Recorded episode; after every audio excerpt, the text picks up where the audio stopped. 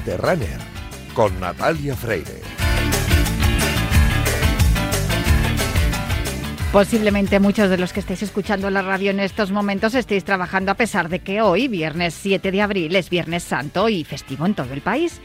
Seguramente algunos seáis médicos o sanitarios y estéis pendientes de todos los que están ingresados en los hospitales o lleguen a las urgencias, porque para vosotros hoy no es festivo. Puede que a las urgencias haya llegado alguien con una torcedura, un esguince o una lesión que se haya hecho corriendo o practicando algún otro deporte. Y ahí estáis vosotros, los médicos, enfermeros y sanitarios, porque no hay festivos para los que cuidan de la gente, tampoco para nosotros. Así que, para vosotros, los médicos, enfermeros y sanitarios, está dedicado este programa de hoy, en el que cada viernes decimos, Cuídate, Runner.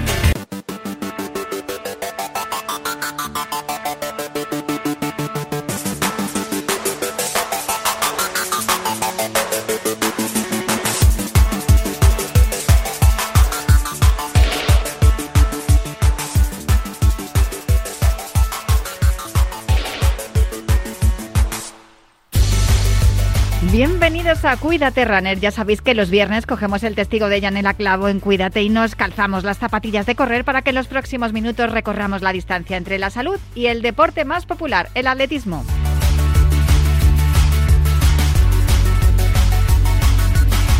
Os recuerdo que nuestro correo electrónico sigue siendo elultimorunner.com. Os recuerdo también la cuenta de Twitter, arroba elultimorunner. Y también os recuerdo que disponéis de un podcast en todas las plataformas de audio por si queréis volver a escuchar o tomar nota de todo lo que os contemos en los próximos minutos.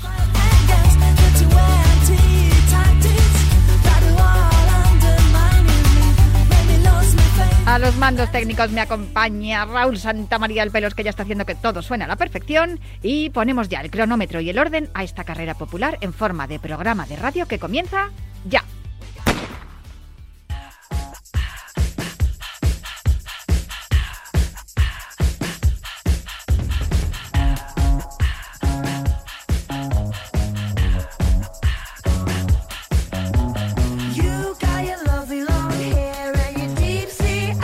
Pues hoy le hemos dado vacaciones a Juan Carlos Higuero porque ya está preparando su Higuero Running Festival que se va a celebrar a finales de septiembre, pero tenemos muchísimas otras cosas que contaros. Y de hecho vamos a hablar de una carrera que se va a celebrar el próximo 16 de abril porque la Fundación A la Par, que además este año celebra su 75 aniversario, ya presentó la primera edición de la carrera InRun en Madrid que se va a celebrar, como os digo, el próximo día 16, es decir, eh, dentro de una semana y que aspira a convertirse en un referente dentro de las carreras populares para dar visibilidad a la importancia capital del deporte como herramienta para lograr la inclusión en la sociedad de las personas con discapacidad intelectual en nuestro país.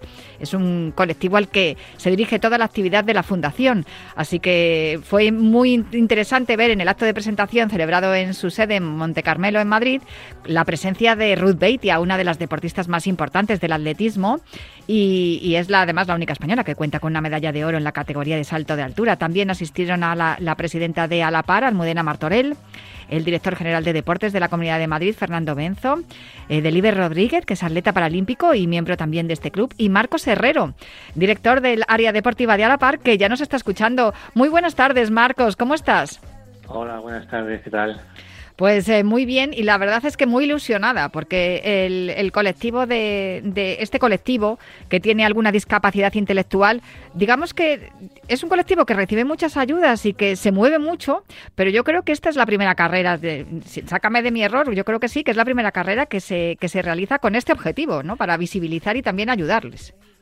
Sí, efectivamente. Nosotros creamos el movimiento INRAN desde la Fundación de la PAR para conmemorar el 75 aniversario de la Fundación, pero evidentemente la Fundación, eh, siguiendo su, su propósito de trabajar por los derechos y la participación de las personas con discapacidad en toda la sociedad, lo que pretendemos con esta carrera es ya no solamente llamar a la sociedad a que venga y que, que corra ¿no? por la discapacidad intelectual, sino también que sea un referente y un movimiento para todas las personas con discapacidad que quieran sumarse a una carrera, que quieran participar y quieran convivir junto a otro resto de corredores en un mismo lugar, en un mismo entorno deportivo el colectivo de, la, gente con discapacidad, intelectual se mueve muchísimo.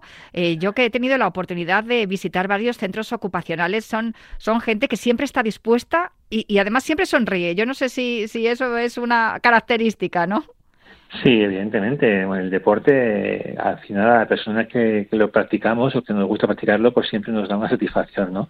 Eh, las personas con discapacidad son personas, mm, quitemos el adjetivo.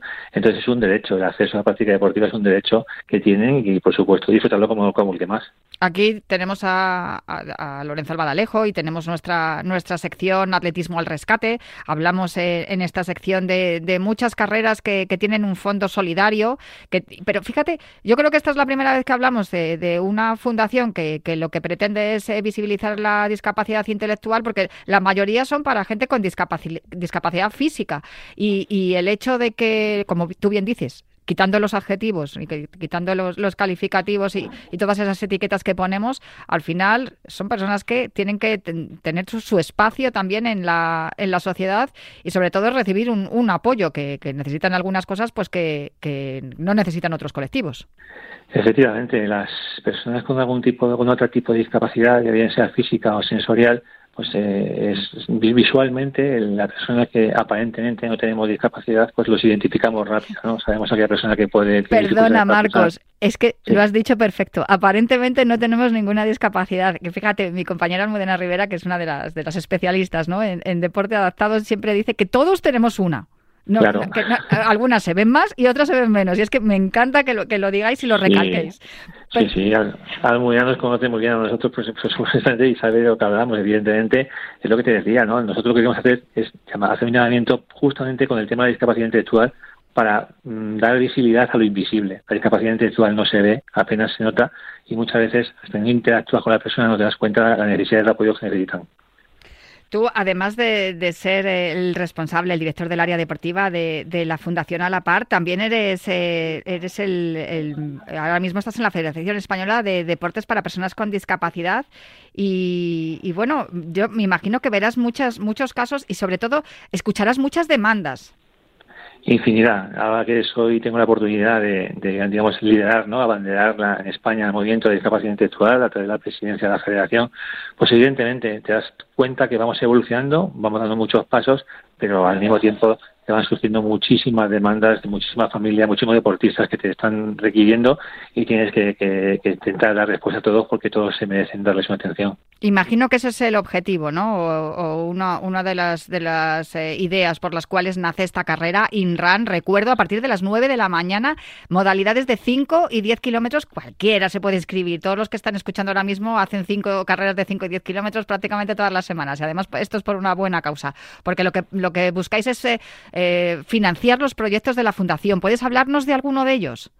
Sí, mira, la Fundación, eh, como os he dicho antes, trabaja por los derechos y la participación de las personas con discapacidad intelectual en la sociedad y, abarca desde la etapa educativa de la edad escolar hasta la vida independiente. ¿no? Todo el mundo queremos tener un trabajo, una vida independiente, una casa, un hogar, una familia, pues porque las personas con discapacidad no lo van a tener. ¿no? Entonces, en ese proceso de, la vida, ¿no? de necesidades que tienen en la vida, van surgiendo eh, dificultades y, necesidades de apoyo. Pues ahí es donde la Fundación crea esos proyectos para darles educación, para darles vida independiente, para darles independencia, autonomía, deporte, para que sean eh, herramientas que de una forma transversal inciden en la vida de las personas con discapacidad intelectual y de una manera eh, indirecta, pero directamente, les, les devuelve a una relación mejor con el entorno. Y enriquece ese entorno también, Marcos, porque, eh, bueno, lo, decía Ruth Beitia, ¿no? También en el día de la presentación, la, importancia de, tener presente que somos distintos. Claro, evidentemente, Ruth, que es nuestra embajadora aquí en la Fundación de la Paz, cuando le propusimos que fuera nuestra embajadora, no dudó ni un minuto cuando vino a conocernos y ver el trabajo que hacíamos, ¿no? Nuestra entidad a nivel deportivo es verdad que es un referente a nivel nacional, somos premio nacional del deporte, pero eh, Ruth siempre vio que, que, que, la filosofía, la forma de trabajo no, no están muy discordantes de lo que realmente es el deporte que ella ha vivido en su vida, ¿no? Entonces, viendo las dificultades de los deportistas que tienen discapacidad intelectual, ella eh, nos, nos, hizo de embajadora y nos abre puertas y nos, nos llama a muchos sitios para darle visibilidad a todos nuestros deportistas. Marcos, ¿crees que el deporte en general y el atletismo en particular es uno de los lugares en la sociedad donde más igualdad e inclusión hay. Lo digo por algo que también eh, he comentado alguna vez, nos ha comentado alguna vez Ruth Betia, que en el atletismo eh, estás viendo al mismo tiempo hombres y mujeres eh, compitiendo en diferentes categorías. Por un lado estás viendo a los lanzadores de peso que tienen unas características físicas distintas a los saltadores de altura o de pértiga, por ejemplo, y que hay espacio para todos los físicos y para todos los pensamientos y todo. Es quizá el deporte más inclusivo que existe, el atletismo? Puede ser uno de ellos. El atletismo, al ser un deporte individual y, las inscripciones y las y las marcas y tu nivel lo, marca tu, tu marca, para la redundancia, al final tú estás entre iguales, ¿no? Si tú corres un 400 en 48 segundos, pues estás en la, en la fase, la, en la, en la serie que están los tiempos de 48, 47 y pico. Por lo tanto, estás en igualdad de condiciones tengan o no tengan discapacidad, los que están a tu alrededor. Nosotros tenemos ejemplos de deportistas nuestros que hacen controles con la Federación Madrileña y Española de Atletismo, que corren series junto a deportistas sin discapacidad. Incluso las series suelen ser algunas veces vencedores, sobre todo nuestro deportista paralímpico de Libre Rodríguez, que corre el 400 metros en 47 segundos largos, pues está en unos tiempos de, de, en algún momento poder meterse incluso en una final normalizada de atletismo, con lo cual es un deporte muy, muy inclusivo. Las inscripciones para esta carrera INRAN del próximo 16 de abril aquí en Madrid están en el www.inran.org.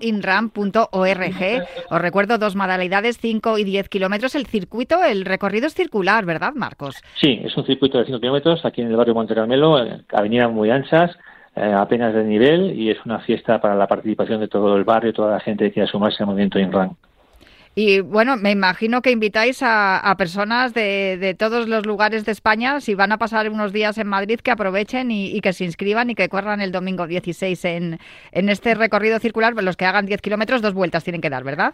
Exactamente, por supuesto. Estamos en la época que entra la primavera, vienen las carreras, el running, vienen todas las maratones grandes de las ciudades la siguiente semana nuestra es la Maratón de Madrid, por lo tanto es una buena, un buen momento de preparar ahí un 10 y, correr esa carrera nosotros. Claro, se puede hacer un test ahí perfecto para, para ponerte en marcha para la siguiente. Eh, hay algo que también que me ha gustado mucho y es que mm, creo que, que, todos los se pueden también participar gente menor de 14 años, acompañados de sus padres o tutores legales, pero pretendéis minimizar el impacto de la prueba que, pueda dejar sobre el medio ambiente, con lo cual vais a colocar de, todo tipo de, recursos para poder que quede todo limpito, ¿no? Al final. Exactamente, estamos trabajando mucho para que ese impacto, ese impacto no sea tal y sea muy sostenible en, el ambiente, medio ambiente y con la sociedad y que por ejemplo por ejemplo los, generadores que van a hinchar nuestros arcos de meta no van a ser generadores de gasoil, van a ser generadores de, baterías, eh, los coches que van a ir un poco abriendo y cerrando las, las pruebas van a ser coches eléctricos y trabajamos un poco con toda la recogida de posibles residuos, todo eso está muy muy muy cuidado para que sea una prueba sostenible eh, que cuide el medio ambiente y que sea, que sea deportiva. el recorrido es planito, ¿no? Se puede, se puede correr rápido.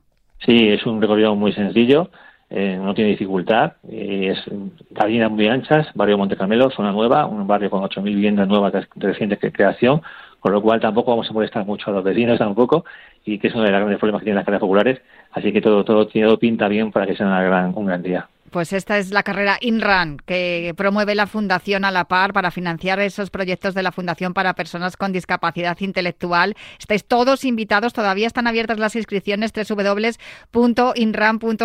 A partir del, día 15 se pueden recoger también toda la bolsa de corredor en la, allí, en, la calle Monasterio de las Huelgas, en la sede de la Fundación. Y estáis todos invitados para, para poder disfrutar de, una fiesta del running.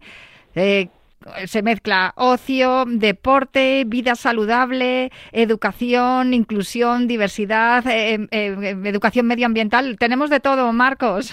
Sí, es difícil encontrar una olla que tenga tantos ingredientes, ¿verdad? Así que está perfecto. Pues de verdad, muchísimas gracias por acompañarnos hoy aquí en Cuídate Runner, Marcos Antonio Herrero, director del área deportiva de Alapar y también presidente de la, de la Federación Española de Personas con Discapacidad. Y, y muchísimas gracias, que sea todo un éxito la carrera del día 16 desde aquí. Ah, hay muchas carreras en Madrid, pero esta es eh, la primera vez. Os, animamos, os invitamos a, inscribiros por una buenísima causa y además ayudar a la Fundación a la Par, que sabemos de buena tinta que vuestro trabajo es de verdad impagable. Así que muchísimas gracias por organizar esta carrera. Muchas gracias a vosotros y nos vemos el 17 de abril de Montecarmelo. Un abrazo fuerte, Marcos. Un abrazo. Puede que descubras que tienes un gran futuro como atleta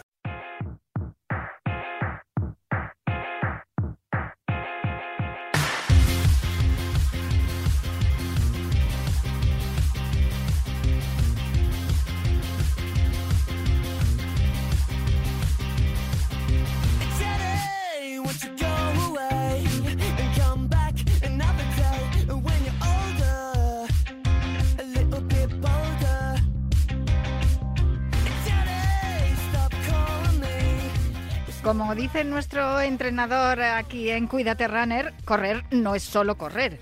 Y desde hace algún tiempo se ha establecido la certeza de que lo que hay que hacer fundamentalmente para poder correr y no lesionarse es hacer trabajo de fuerza. Eso que nos dicen muchas veces los entrenadores que hay que hacer, que hay que mm, ir al gimnasio, coger la máquina de remo, la máquina infernal, como le, como le llaman algunos atletas, eh, a la elíptica y también eh, levantar pesas y utilizar las maquinitas que hay en el gimnasio. Yo confieso que soy una renegada. Lo llevo fatal, lo de ir al gimnasio. A mí me gusta hacer ejercicio al aire libre, pero considero que si mm, quiero volver a correr, en las condiciones en las que hacía antes de mi lesión, tengo que pasar por ahí. Para eso he pedido consejo a Roberto Bonilla, que seguramente que ya se estará riendo porque, claro, dirá, a ver, ¿cómo convenzo yo a esta mujer de que tiene que hacer lo que yo le digo? Roberto Bonilla, muy buenas, ¿cómo estás? Muy bien, buenos días, Natalia. Te digo yo que soy un hueso duro de, roer porque ya te digo que me cuesta muchísimo ir al gimnasio, pero eh, sé que vosotros desde la clínica Medex en Valencia tenéis una propuesta y una apuesta por la biomecánica, algo de lo que hablamos muchas veces aquí también con, con nuestro osteópata Dani Porro y con nuestro entrenador Frank Beneito, eh, la importancia de hacer ese trabajo de, fuerza para poder eh, no solamente recuperarte y readaptar tus entrenamientos después de una lesión, como es mi caso, sino para mejorar también el rendimiento. Así es, Natalia. Pues bueno, hay que tener en cuenta que la fuerza, al fin y al cabo, es nuestra capacidad básica como, como especie, prácticamente. Todo lo demás son expresiones de la fuerza. Eso que siempre se habla de movilidad, tanto resistencia como velocidad, todo son expresiones del cuerpo humano ejerciendo esa fuerza, ¿vale? En este caso, pues contra, contra el suelo o contra, contra alguna resistencia. Entonces, nos damos cuenta con el tiempo de que es esa capacidad de mover tus músculos, de contraerlos, la capacidad básica y desde ahí eso afecta y mejora todo el resto de, parámetros, pues por ejemplo lo que estamos hablando de recuperación de una lesión, de que corran más rápido, de que recuperes mejor incluso cuando ya no estás corriendo, porque a mayor tejido muscular pues mejor recupera el cuerpo. Eh, hay gente que me dice históricamente, no sé si recordas la frase, ¿no? Si te pones muy grande vas a, vas a correr menos. Bueno, eh, habría que ver qué caso. En principio, si no estamos haciendo un trabajo de fisioculturismo, que nos estamos dedicando a ello, no solamente es falso, sino que es justo al contrario. A mejor tono muscular tienes, menos te lesionas porque tus articulaciones tienen un chasis, podríamos decir, más potente. Vamos al caso de, tu rodilla. Si tienes el cuádriceps más potente, el isquio más fuerte, el sóleo gemelo más fuerte, tu rodilla está mejor asegurada, ¿no? Entonces, eh, es lo que siempre nosotros decimos, tú luego haz lo que quieras, pero no puedes dejar de hacer fuerza. Esto es algo además que me dicen, fíjate, Consuelo Alonso, que es eh, atleta máster, una de las, de las primeras en, en, ser campeona de España en distancias de medio fondo, siempre que hablo con ella, que sigue compitiendo en, en categoría máster y, y, tiene ya más de 70 años y siempre que me la cruce me dice, trabajo de fuerza, Natalia, tienes que hacer trabajo de fuerza, así evitas lesiones. Vuestro método es muy sencillo, además. Eh, sí, en la propuesta, porque siempre decimos que con un entrenamiento a la semana, a lo sumo dos de 30 minutos es más que suficiente. De hecho, te digo más, Natalia, 30 minutos es la sesión entre pues que vienen, que me cuentan pues cómo están ellos o ellas, cómo está la familia, yo le cuento un poquito cómo está mi peque, tal. Tiempo, tiempo bajo tensión, time under low, que es un término en inglés, no superan 17, 19 minutos. Es que hay un tema muy básico que a veces se, se obvia. Eh, si estás entrenando verdaderamente intenso, no puedes estar entrenando mucho tiempo. Entonces lo que hacemos nosotros es fatigar los grandes grupos musculares con una sola serie por grupo muscular cercano al fallo muscular momentáneo, eso sí, con una técnica muy limpia y muy controlada. Y digamos que si llegas a ese punto, el cuerpo a nivel metabólico, a nivel de fisiología, ya entiende que, digamos que el cuerpo está en una situación de peligro y que debe sobrecompensar. Es como que le enviamos el mensaje al cuerpo de, oye, eh, hacemos, por ejemplo, imagínate, una, un press de piernas, una sentadilla cercana al fallo. Le decimos, oye, he estado, entre comillas, a punto de morir. necesito que me pongas más tejido muscular aquí en el cuádriceps, en el glúteo y en el isquio para la próxima vez que tenga eh, este entorno. Entonces, lo que sí que hacemos es con una técnica muy lenta y muy controlada. ¿Vale? Entonces, despacio, pero digamos que es un estímulo potente. Es, es mentalmente muy demandante, pero a cambio es mm, cortísimo en el tiempo. Somos un poco, se lo digo a todo el mundo de, en, plan broma, pero se lo digo, somos un poco el gimnasio del que le da un poco de tirria al gimnasio o no tiene tiempo el gimnasio o ambas. O sea, para mí es perfecto. Acabo de darme cuenta de que es perfecto, porque no, mucho rato no puedo estar.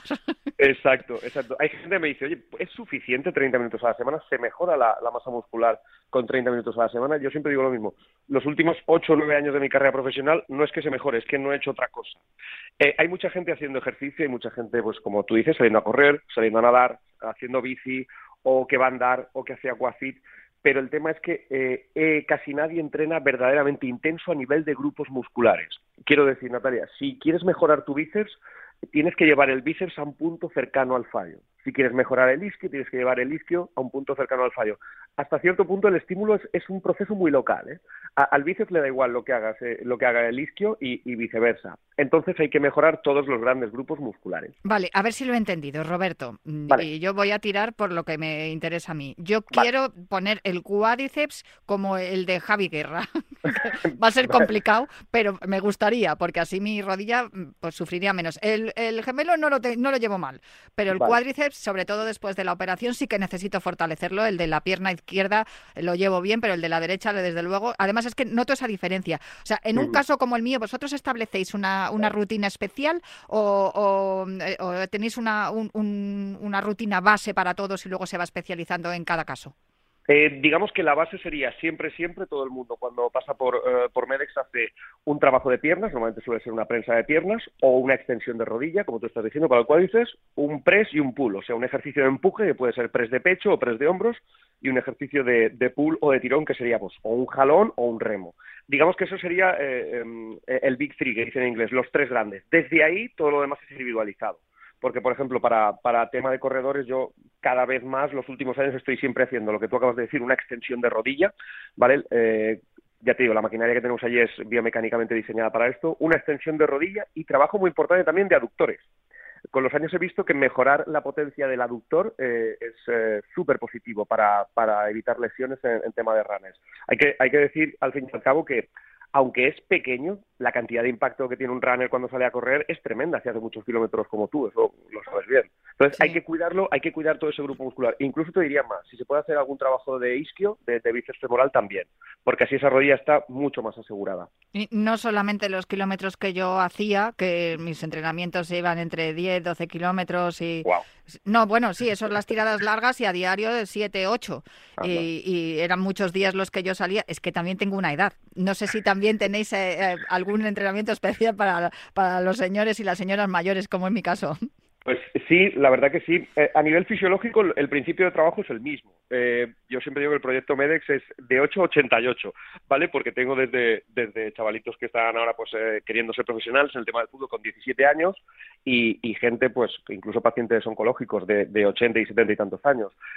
Al fin y al cabo, el, el factor limitante de cuánto, cuánto entrenamiento puedes hacer de fuerza es tu capacidad de recuperación. Eh, eh, es una especie de resaca muscular. Eh, cuando tienes 18 años, pues casi te diría que a las 24, 48 horas puedes volver a entrenar y cuando ya pasamos a partir de, no sé, 40 y tantos, 50, 60, pues cuanto más se van espaciando en el tiempo, mejor. Entonces lo que hay que ver es cuánto tardas en recuperar, porque eso es un poco el factor más limitante.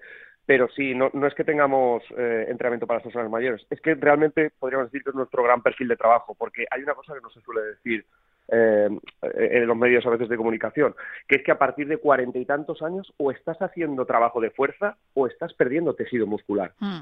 No vale con salir a andar, esto es un poco mi, mi leitmotiv, no vale con salir a andar, no vale con coger un poquito la bici o con trotar un poco, hay que hacer buen trabajo de fuerza, de brazos, de tren superior, de tren inferior, de abdomen, eh, no te cuento nada para las musculaturas que se van perdiendo con la edad, que son básicas, como es musculatura cervical, musculatura lumbar para vertebrales la espalda, es, es, es de capital importancia seguir haciendo ese trabajo y estimular esa musculatura.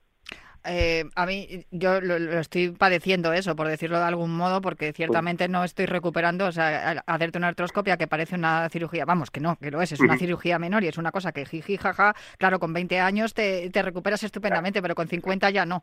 Y ese, ese es mi caso. Y efectivamente he notado que he perdido muchísima masa muscular que, lo que con lo que yo corría. Y ahora, mira, el día que consigo hacer un kilómetro a menos de 6 minutos, me, me subo por un árbol de lo contenta que me pongo. Eh, sé que habéis probado esta metodología también con el, con el Club Baloncesto Andros de Burjasot, o sea que, digamos que esto sirve para cualquier deporte. Estamos hablando aquí porque lo que hacemos en este programa, evidentemente, es hablar de, de corredores y hablar de correr, que es lo que nos gusta, pero funciona para cualquier deporte, por lo que veo. Claro, eh, Natalia, porque como te digo, el principio de fisiología que hay detrás de todo esto es el mismo. Estímulo y luego dejar que sobrecompense. Estímulo y dejar que sobrecompense. De hecho, si me permites, con, con la gente de, de Landros de Burjasot fue incluso más fácil porque son gente de 19, 21, 22 años. Eso recuperan rapidito. Madre mía, son, son, son bichos hormonales, ¿no? Prácticamente. Eh, y bueno, pues con toda la gente que trabajamos fueron 12 semanas, 12 entrenamientos, uno por semana y las medias fueron espectaculares. Hay gente que ganó, bueno, yo recuerdo un chico que ganó cuatro kilos de masa muscular. Eh, claro, el chico, si lo ves, pues es de estos que genéticamente lo ves que tiene talento para ello, pero chicos y chicas, eh, bueno, casi todas las chicas habían ganado kilo y medio de masa muscular y habían perdido dos de grasa. Claro, eso es lo tipo que a veces no se ve en el peso, porque apenas habían perdido medio kilo. Sí, el peso, se mantiene, lo que pasa que transformas. Claro, yo recuerdo a algunas de las chicas decir, claro, es que los pantalones se me, se me, porque habían perdido cintura, habían ganado un poco de tono muscular, pero habían perdido grasa y sobre todo grasa visceral. Pero sí, 12 entrenamientos. En 12 entrenamientos hicimos todo eso medido por DEXA, que es una, una densitometría deportiva, que eso es el gold estándar de, de, la recomposición corporal, de cómo está uno de grasa y de masa muscular. Pues unas medias, eso, de, de dos kilos de masa muscular para arriba y dos kilos de grasa menos. A ver, la gente que nos está escuchando en Valencia, fenomenal, porque estáis allí. Eh, recuérdame la calle. En la avenida Alfawir, número 40. Y claro, todo el que quiera pues puede acercarse a la clínica Medes y sin problema. Pero y los que no vivimos en Valencia, que también entiendo que estéis en Valencia, que es la ciudad del running. Que yo de verdad tuve la oportunidad de conocerlo el año pasado y me pareció una pasada como ciudad y lo bien eh, preparada que está para, para los corredores. Pero yo que estoy en Madrid, y, y, quiero y si yo quiero seguir vuestro método, ¿cómo puedo hacerlo, Roberto? Bueno, nosotros ahora mismo estamos dando asesoramiento nutricional y prescripción del ejercicio a través de, bueno, pues a través de mi canal de YouTube yo tengo muchos vídeos subidos, eh, ejercicios, rutinas, siempre lo que yo digo, súper rápidas, súper breves, pero a cambio muy intensas. Y bueno, estamos llevando gente, ya te digo, desde Irlanda, llevo una chica que es, aunque es valenciana, está ahora mismo en California, en Estados Unidos, o sea que somos un poco sin fronteras, sin fronteras. ¿Cómo podemos contactar con vosotros por si hay algún oyente que nos está escuchando y quiere ponerse en contacto con la clínica Medex? Pues mira, la página web es clinicamedex.es y ahí tenemos ya el, teléfono eh, y a través del teléfono pues me escribe un WhatsApp y podemos cerrar sesión en cuanto en cuanto recibamos el WhatsApp nos ponemos en contacto con, contigo y, miramos de cerrar sesión, de cuál es tu caso, en qué estás interesado o interesada y nada, a todos los que podamos ayudar, encantados. ¿Y el canal de YouTube? Sí, es eh, el mío personal, Roberto Bonilla. Pues perfecto, ojo, pues qué bien, pues ya tenemos todos los datos para poder eh, empezar a probar eh, lo que es vuestra vuestra metodología. Tú eres nutricionista, además, Roberto. Sí, yo como tal estoy colegiado como nutricionista, que es lo que terminé primero, eh, pero bueno, siempre he sido un, si me lo permites, un friki del ejercicio y ya desde pequeñito sabía que en el ejercicio de fuerza había algo y ahora van cada vez saliendo más estudios sobre cómo funciona el cuerpo humano, cómo las mioquinas, que son esos señalizadores químicos, hay una comunicación entre tejidos. El, el bíceps y el, y el páncreas, por ejemplo, están comunicados, se van enviando mensajes. Y si mejoras tu masa muscular, mejora la masa muscular es como el gran driver del, metabolismo, es el gran conductor. Por eso hay que estimularla, porque gran parte de tu independencia y calidad de vida presente y futura está en la masa muscular. Hemos hablado en ocasiones de estas cosas, de lo que tiene, de, también de, este, este, este, ¿cómo se dice? Calendario, ¿no? El, el, el, calendario o el horario que tienen también nuestros órganos y cómo, cuál, es la mejor hora para potenciar uno u otro, otro ejercicio. Con Irina Rodríguez, que también eh, es nutricionista y no sé si la conoces, que bueno, pues nos ayuda en Femenino Singular, en la sección Entrenamiento Invisible, y hablamos también de, muchas cosas. Es impresionante, ¿verdad?, lo que estoy aprendiendo eh, acerca de la nutrición, de los alimentos que nos potencian también eh, la segregación de determinadas sustancias que nuestro cuerpo, pues con la edad, deja de producir. Y sobre todo eh, la conexión que hay, como tú bien estabas diciendo, de nuestros órganos con, con, nuestra musculatura y el resto del cuerpo. yo no sé si esto es una gran conocida, Roberto, y que vosotros estáis encontrando ahora aquí un filón. Un, pues, eh, filón saludable. Sí, sí, la verdad que sí, eh, porque mira, el nombre de la clínica no es casualidad, MEDEX, es Medical Exercise. Eh, utilizamos el ejercicio como medicina. Ahora mismo están, están saliendo desde, desde muchas universidades, sobre todo hay un gran autor ahora mismo que se llama Pedersen, que es danés, eh, tiene un paper eh, publicado hace no muchos meses que habla de cómo el ejercicio mejora más de 24 o 25 patologías, creo que lo tenía aquí desde depresión, cómo afecta a la diabetes, cómo afecta como eh, sistema inmune, por ejemplo, en procesos tumorales, oncológicos, cómo afecta a, cómo afecta a beneficia, hipertensión, en el tema de la osteoporosis, la mayoría de casos de osteoporosis osteopenia siempre vienen precedidos antes por pérdida de tejido muscular. Y yo estoy trabajando ya los últimos años con, con sobre todo mujeres en este perfil de edad y eh, sí que no es un proceso rápido, es, es lento, pero si le das 12, 18 meses de entrenamiento de fuerza, yo he visto cómo el cuerpo vuelve, lo hemos visto en, en estudios a través de densitometrías, cómo vuelve a regenerar tejido óseo. Y eso es importantísimo para las mujeres según con lo de la osteoporosis, según vamos eh, envejeciendo, que nos falta también la regla y, la ovulación y ahí también notamos un montón de cosas.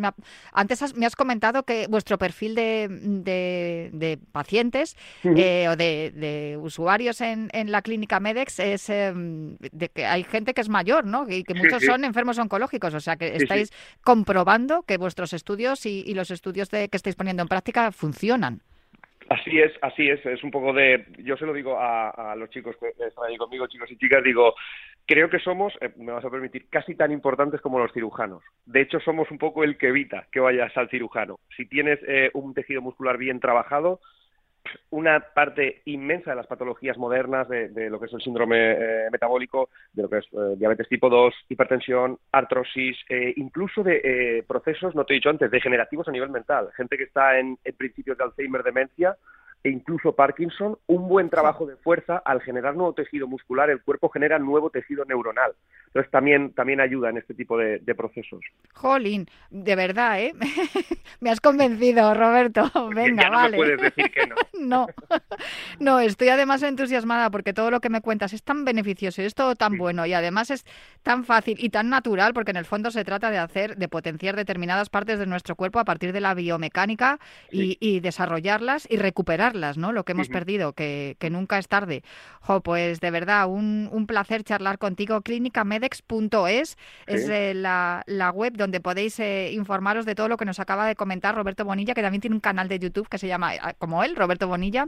En la web, en la Clínica Medex, está el teléfono donde podéis llamar, donde os pueden asesorar y si estáis en Valencia, no lo dudéis, acercaos por allí y, y poned, eh, comprobad que lo que nos acaba de, de contar Roberto Bonilla funciona y es verdad pues muchísimas gracias por charlar con nosotros, Roberto. Ha sido un placer de verdad escucharte y bueno, pues nada, me voy a tener que ir a, hablar con vosotros. Te, estoy esperando, te estoy esperando. Sí, porque ya sabes que mi objetivo es volver a correr lo que corría.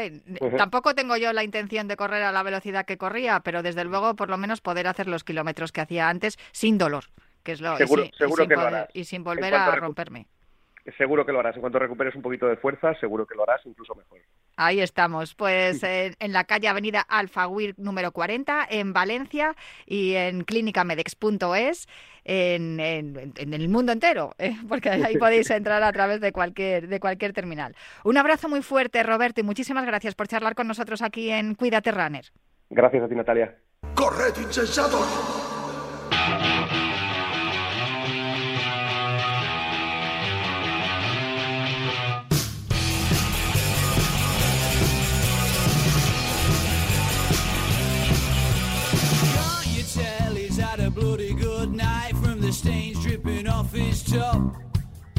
He's trying to text her while one eyes him makes pretty overs all over the shop. There's gonna be a whole lot of trouble when he gets back home. Pues están sonando los Raytons y eso significa que al otro lado del teléfono, incluso un día como hoy, tengo a Sex de Bode, de Kern Pharma, de, de Finisher. Hola, ¿cómo estás, Sesk? Hola, Natalia, buenas tardes. Finisher, la línea de suplementación deportiva lo mejor para, para todos aquellos que realizamos deporte y sobre todo para, para los que buscamos un buen rendimiento eh, y la recuperación, que es importantísimo. Porque, fíjate, hoy quería preguntarte por una cosa que eh, ando mm, varias semanas dándole vueltas y si lo pruebo o no lo pruebo. Ah, yo hago un poco de conejillo de indias con vosotros, te has dado cuenta, ¿no? según voy aumentando. Bueno, sí, sí.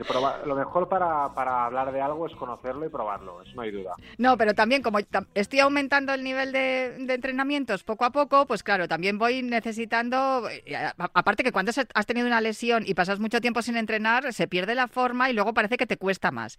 Y yo no sé si esto está actuando para mí de efecto placebo o qué, pero el caso es que em, estoy tomando las vitaminas y minerales de, de Finisher y mm, cada día me voy sintiendo mejor. Estoy tomando el Condrostop, que también me cada vez tengo menos molestias en, la rodilla, que ya, ya sabes que es de dominio público que, que la tengo un poco fastidiada. Y, hemos estado hablando de todos los, los, geles en las últimas semanas que nos ayudan a, potenciar nuestro rendimiento y, también a, tener más energías, pero hay algo muy importante de lo cual no te he preguntado y creo que, que seguramente a nuestros oyentes también le va, le va a interesar sobre la recuperación. Porque, claro, eh, cuando tienes un entrenamiento un poco más exigente, al día siguiente estás reventado, estás hecho polvo. Y aquí es donde aparece el Future Pro, que es por lo que te quería preguntar hoy. Sí, la verdad que, bueno, como bien dices, la, recuperación es una de las partes más importantes del entrenamiento y una de las cuales eh, que está más olvidada, diríamos, ¿no? Muchas veces porque nos centramos mucho en el preentreno, en el entrenamiento que haremos y una vez hemos eh, finalizado la sesión, nos olvidamos de recuperar correctamente, ¿no? Eh, o nos vamos directamente a ducharnos o comemos cualquier cosa y la verdad que tenemos que empezar a, tener todos claros que la, la, fase de recuperación es muy importante y en esa fase pues hay diferentes papeles, ¿no? El papel de la alimentación, del descanso, de la alimentación, digamos, eh, ya al cabo de unas horas, hidratación, pero la suplementación nos puede ayudar mucho, sobre todo en los minutos posteriores, ¿no? Al, acabar de, de, correr o de ir en bici, el deporte que hagamos, y tomar un recuperador como Future Pro eh, justo al acabar la sesión nos va a ayudar sobre todo a, recuperar, ¿no? a recuperar la cantidad de, glucógeno perdida a través de los hidratos de carbono, a regenerar el tejido muscular a través de la proteína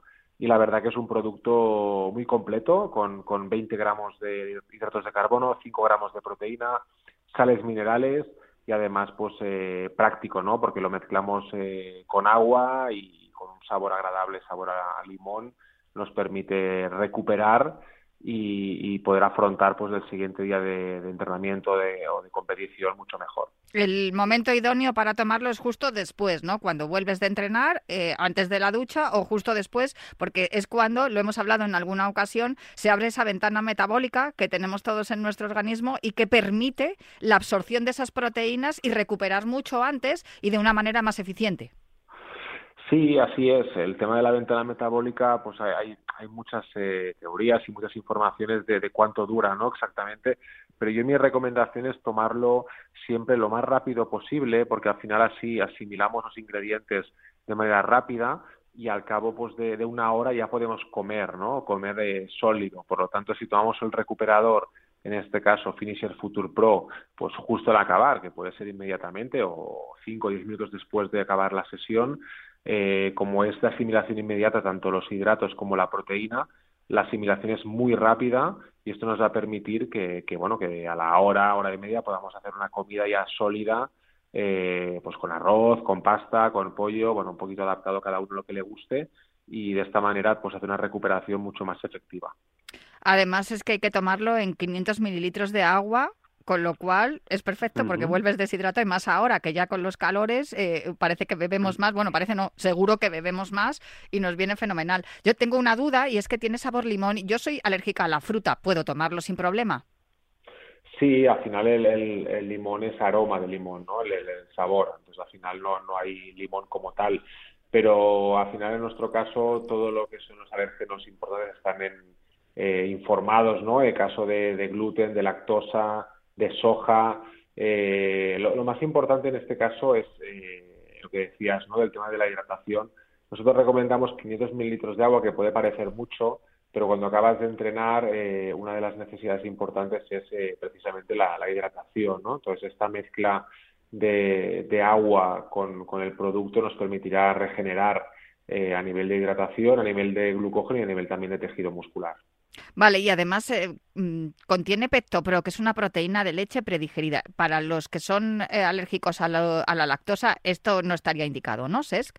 Eh, a ver, no estaría indicado para los alérgicos a la leche. ¿vale? A la lactosa sí que se podría tomar, porque la cantidad es inferior a 0,01, por lo tanto eh, se podría tomar si hay una intolerancia a la lactosa, pero la cantidad, digamos, es eh, admitible. Pero eh, si es una alergia a la proteína de la leche, lógicamente sí que no se podría tomar, porque en este caso sí que la proteína proviene de la leche y, sí que podría provocar pues, a problemas. Lo que sí que no tiene es cafeína y gluten. Creo que es importante que nos detengamos en esta parte de las alergias, te lo digo porque como te decía lo del conejillo de Indias, lo cierto es que muchas veces tengo que preguntar siempre que, voy a cualquier sitio si tiene fruta lo que, lo que voy a, ingerir y es un fastidio. Yo por eso también pienso y empatizo con el resto de alérgicos porque claro, es un fastidio no, podré, no poder tomar todo lo que queremos.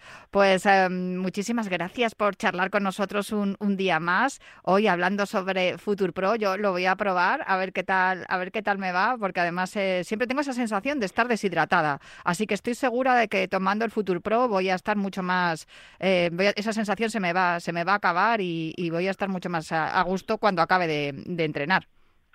Fenomenal, Natalia. Yo creo que sí, que nos va a ayudar muy mucho tu, tu consejo, tu opinión real, eh, porque al final, como decía al principio, lo mejor es poder probar siempre los productos para, para poder explicarlos y comentarlos mejor. Pues ex de Bode, manager de salud y deporte de Finisher de Kern Pharma, muchísimas gracias por acompañarnos un viernes más aquí en Cuídate Runner. Un abrazo fuerte y buen fin de semana. Un abrazo, Natalia. Buen fin de semana.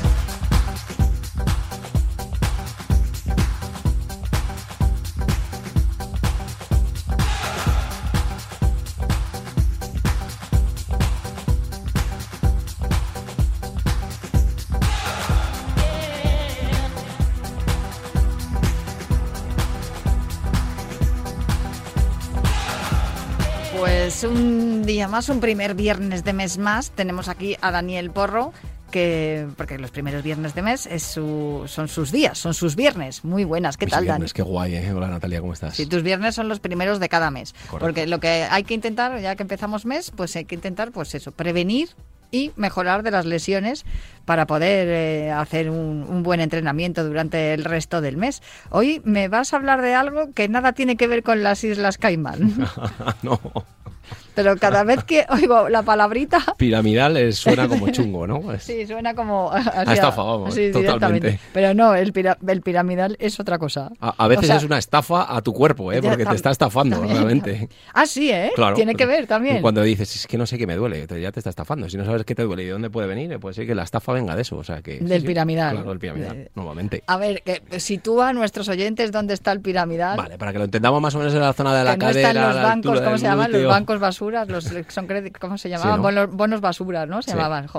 Hay, alguna, hay algunas películas chulas ¿eh? sobre ese tema de 2008. Es, es, bueno verlo porque además de aprender de economía, también aprendes lo que no tienes que hacer. Pero nosotros vamos a, saberlo. Sí, vamos a centrarnos en dónde está el piramidal. Vale, para que lo entendamos. Zona de la cadera, parte glútea. Normalmente la gente siempre no sabe diferenciar si puede ser el nervio ciático. Hay otra cosa que se llama el síndrome del piramidal, ¿vale? Que es la comprensión del músculo piramidal, ¿vale? De los nervios extrapiramidales que forman parte del nervio ciático. Por eso siempre hay dudas de es el piramidal, se deja como una lesión del piramidal porque puede ser el síndrome piramidal, que es el nervio contraído, por decir una manera, y que te da la sensación del dolor ciático, es decir, es como si se estrujase toda la zona del glúteo, comprime el nervio ciático y comprime el, síndrome del piramidal, comprime el músculo del nervio extrapiramidal, ¿vale? la sensación es como un calambre. Sí, es como un calambre y la gente toma... un pellizco, ¿no? Sí, como un pellizco que está ahí, como es que me siento y lo tengo ahí, no sé qué, cuando corro parece que no me deja estirar bien me da la sensación incluso de que en el isquiotibial tengo algo, me da calambrazo hasta el gemelo, lo noto hasta el pie, entonces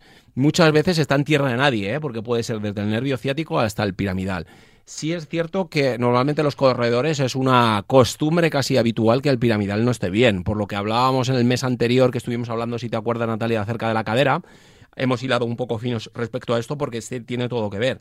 Si la cadera no tiene movilidad, el piramidal está tocado si el, piramidal no está potenciado, no es fuerte, está contraído, tiene una mala postura habitualmente por un trabajo sedentario, por un cruce excesivo de piernas, por una mala zancada a la hora de la carrera, por unas cuestas excesivas en, en altitud, todo el piramidal va a ir más sobrecargado, pero todo eso es anexo a falta de tono muscular en el piramidal, eh, mal todo mal, va a ir todo peor. Cada vez que dices lo del cruzo de piernas, yo las descruzo. yo hago lo mismo, ¿eh? y, digo, voy a colocar bien los pies en el sitio porque muchas veces no nos damos cuenta, pero nos estamos provocando una dolencia, ya no, te digo una lesión, que claro, cuando eres corredor también pues incrementas, ¿no? Aumentas esa, esa posibilidad, pero por el simple hecho de una mala postura. Sí, sí, sí, una mala postura nos influye muchísimo incluso a, clientes que son triatletas, que, que compiten, les pasa tres cuartas lo mismo. Una mala postura a la bici, luego les crea problemas en el piramidal por la altura del sillín, de cómo su cadencia, de la cantidad de kilómetros, de la su postura en la espalda, porque eso también tiene que ver. El piramidal también puede ir contraído porque al final tú tienes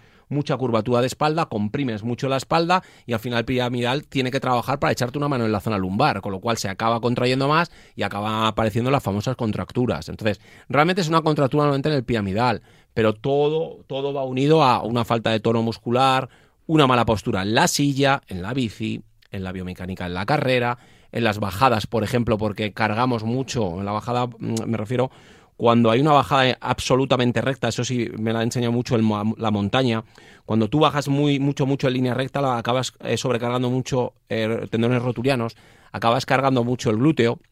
Si tú vas haciendo un poquito de zigzag, lo que acabas es eh, diversificando un poquito la sobrecarga en todos los músculos, los gemelos, talones de Aquiles, los isquios, el glúteo, muy importante también, y la cadera, ¿vale? Entonces es importante, al igual que muchos habréis visto que en carrera de montaña pues la gente va con los bastones, pues mm. tienes cuatro puntos de apoyo en vez de dos puntos de apoyo y la cadera y la rodilla no sufren mucho más.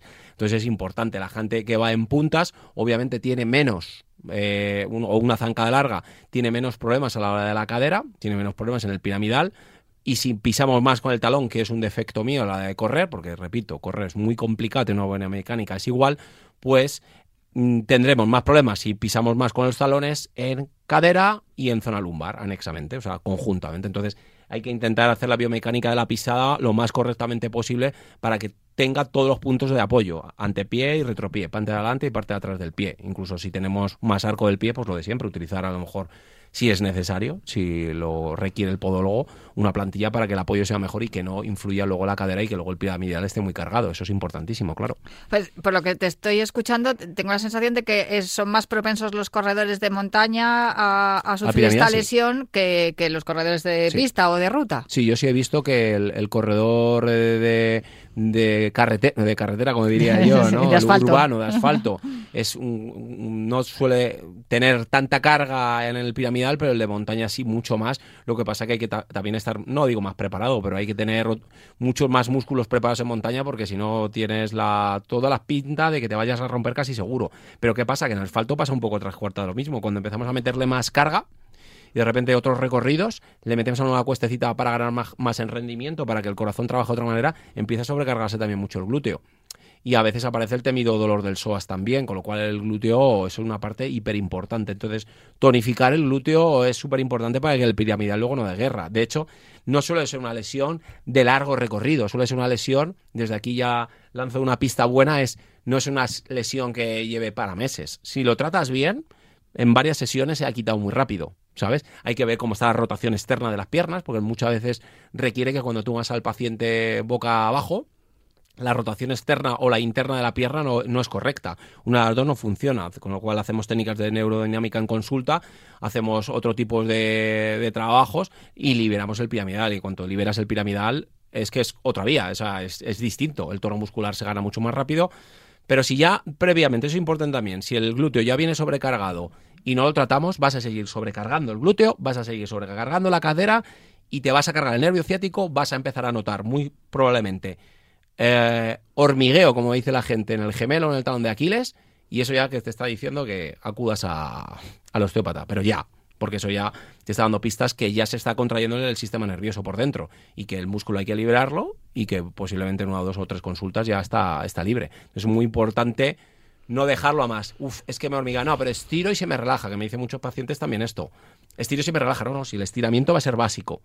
el estiramiento... Eso lo incorporas ya a tu día a día, pero claro, pero para poder, eso sí, para poder resolver la lesión sí que necesitas eh, una visita al, fisio o al osteópata. Tratarlo y después de tratarlo, enseñarle al paciente a estirarlo bien, que para el piramidal es el ejercicio que lo, pondremos, lo pondremos también en redes sociales, que es o tumbado o incluso de pie, yo tumbado, pues un poquito más elástico, eh, no lo noto poco, pero de pie sí lo, sí lo noto más que es intentar cruzar una pierna, por ejemplo, vamos a poner la izquierda, cruzo la pierna izquierda sobre la derecha, intento con mi peso, con mi pecho, mejor dicho, cargar sobre la rodilla que está flexionada hacia la rodilla, ¿vale? Y ahí lo que vas a estirar es el piramidal conjunto, entero, completamente. O si hay gente que es menos elástica, pues a lo mejor tumbado boca arriba. Pero yo, lo pierdo un poco. Y además el corredor, por lo general, no tiene tanto tiempo para estar tumbado en el suelo. O sea, normalmente lo hacemos de pie. O sea, ahí cómo lo vas a hacer tú, Natalia. Tendríamos que hacer un vídeo. Ahí no, pero cruzado más, o sea, la rodilla casi en equilibrio, haciendo un equilibrio, ¿sabes? O sea, lo vamos a hacer en directo, directamente. Ahí, ¿sabes? O sea, sería ah, aquí, ¿sabes? O sea, eh, ah, pondríamos como el como el tobillo lo pondríamos como encima de la rodilla. De la rodilla contraria. apoyo, ¿sabes? Y tú vas a cargar el peso, mira, incluso sentado lo puedes hacer también tú cargarás el peso sobre la rodilla que va flexionada y ahí le vas a meter esa tensión. ¿Qué pasa? Que sentado al final está comprimiendo el nervio. pero ahí se nota. No, no, no, sí, hombre, que se nota. 10-15 segundos de esto previo al ejercicio, o sea, perdón, después del ejercicio, te va a hacer... De hecho, yo creo que este estiramiento básico, yo para cualquier deporte que hago, incluso escalada, lo hago previo, antes y después, por, eh, saltándome todos los protocolos que te dicen que no estires al principio al final, pero para mí es como que me ha liberado y me deja tener más movilidad en la cadera y en el glúteo. Y si no lo tienes tonificado, que por lo general los hombres ya empezamos a darnos cuenta que el glúteo es mucho más importante de lo que nos creemos, hace hincapié en eso. Bueno, a lo mejor no hay que hacer un estiramiento más eh, profundo, no, no, tan profundo, pero eso pasa como cuando te levantas que recién te has despertado, te estiras y luego ya te, luego ya te sales de la cama, pero primero te estiras, pues esto es lo mismo. Y lo, bueno es que es una cosa muy sencilla, o sea, tienes que, lo que dices tú, se puede hacer sentado, de pie o incluso tumbado y ya está.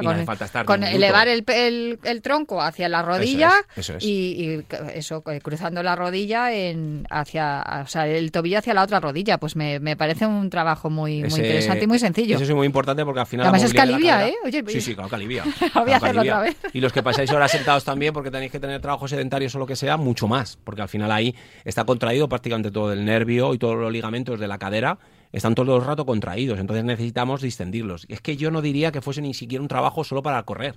Diría que sería un trabajo para la gente que hace trabajo sedentario o incluso gente que está muchas horas de pie, transportistas que tienen que bajar y subir, que está todo, todo el rato la cadera y todo el rato el glúteo trabajándolo, sería prácticamente como preventivo de hacerlo tres veces por semana mínimo. A mí, fíjate, la sensación que tengo ahora mismo después de haberlo hecho, que es muy sencillo, ya os digo que lo acabo de hacer aquí mismo en el estudio. ¿no? no, y me liberas la espalda, eso es, es la lumbar. He, notado alivio que, pues mira, yo creo que estoy sentada con una postura incluso más correcta. Sí, sí, sí. Yo sí lo tengo porque yo he padecido mucho de, del síndrome del piramidal y de todo el tema del pirámide del glúteo por falta de tono muscular, porque no lo trabajaba nada, ¿vale?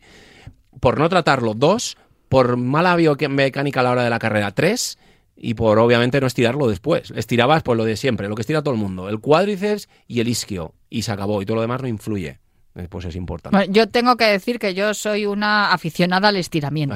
Ah, a mí me encanta y yo eh, me paso por lo menos 10 minutos estirando después de la carrera y además lo hago como con en plan zen, ¿sabes? Con respiración, con estiramientos conscientes, buscando a ver cómo ha trabajado el cuerpo, liberando la tensión que has podido, o la, la presión que le has podido meter a, bueno, a los brazos. o sea, me acuerdo muchas veces cuando, cuando entreno con, con los peques que me dicen, los, si no hemos corrido con los brazos, ¿para qué tiramos los brazos? Digo, porque es que los brazos también acompañan la, carrera. claro. pero los brazos. Es que yo creo que para correr necesitas toda la musculatura implicada. ¿Y el cuello no lo tiene que ver? Pues claro que tiene que ver. Sí, sí. Hay gente que sube, está corriendo con una rigidez cervical de la leche. Mm. De hecho, lo hablaba incluso con Fran, de, eh, competidores que tienen que llevan una tensión, una tensión algo así, la mandíbula, es verdad. porque aprietas los dientes y llevas una tensión a toda la musculatura por apretar la mandíbula. ya lo hablaremos también, porque ahí eh, tiene que ver hasta el rendimiento por la activación mandibular. ¿eh? Bueno, es que yo creo que ya lo hemos hablado en alguna ocasión aquí en el programa y seguramente que también lo habrás hablado con Janela Clavo en el Cuídate,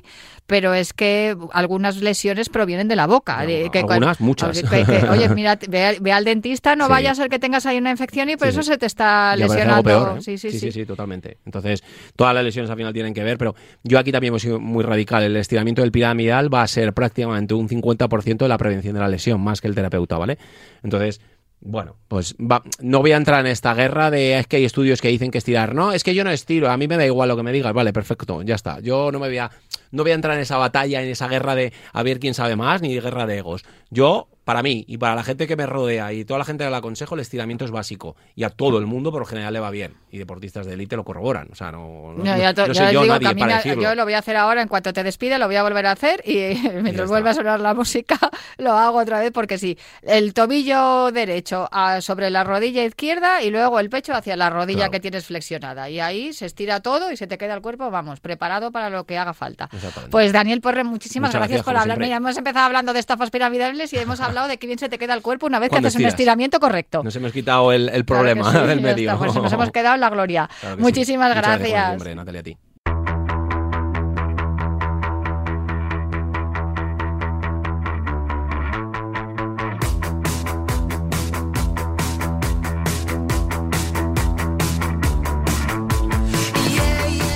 Cruzamos la meta de esta carrera popular en forma de programa de radio que ya toca a su fin. Esperamos que os haya gustado el programa que os hemos preparado para hoy, día festivo, y que estéis aprovechando también para, si tenéis eh, días de fiesta, hacer tiradas largas y hacer entrenamientos y disfrutar de los entrenamientos sin la prisa de tener que ir a trabajar. Yo voy a seguir trabajando aquí, pero prometo volver el próximo viernes para seguir hablando del deporte que más nos gusta, el atletismo y de salud, aquí en Cuídate Runner. Oh.